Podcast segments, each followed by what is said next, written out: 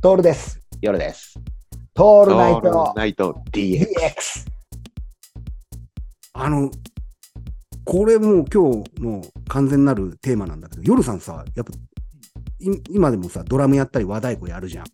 はいはい。とか、夜さんの場合さ、これに、こう、音に加えて、絵も描くじゃん。イラストはい描いたり。うん。うん。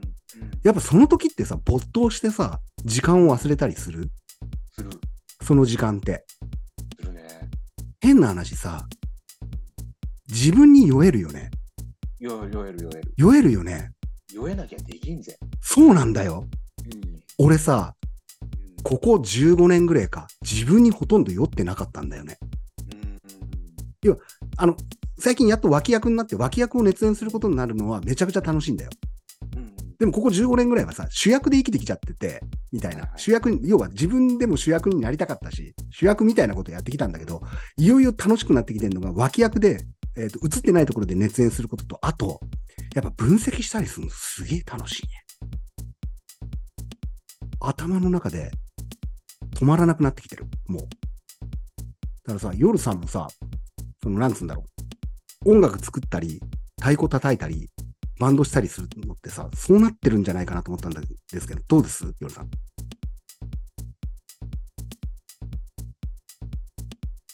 うん。うん。うん。ね。多分そんな感じになってんじゃないかな。だからね、これって多分、あの、人の脳の特性なんじゃないかな。これぞまさしくさ、感性みたいなものが、こう、折り重なるアートなんじゃないかなと思ってんだけどうん。、なるほど。う。うんん、アート的じゃない？そうだね。で、あの、改めてね、今度何始めたかっていうと、高校入試用のコンテンツは残ってるから、これはもうリライトすればできちゃうんだよ。うん。うん。で、大学入試用のものを作ってるんだよね。はいはい。作ってやってるんだけど、まあ、あの、簡単に言っちゃうと、俺、久々に10年ぶりぐらいに大学入試の問題解いたんだけど、大学入試自体がセンター試験ってなくなったんだね。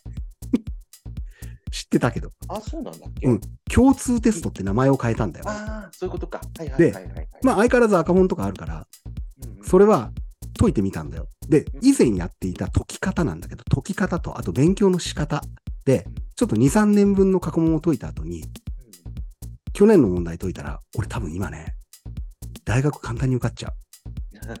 正答率85%超えてきたのよ。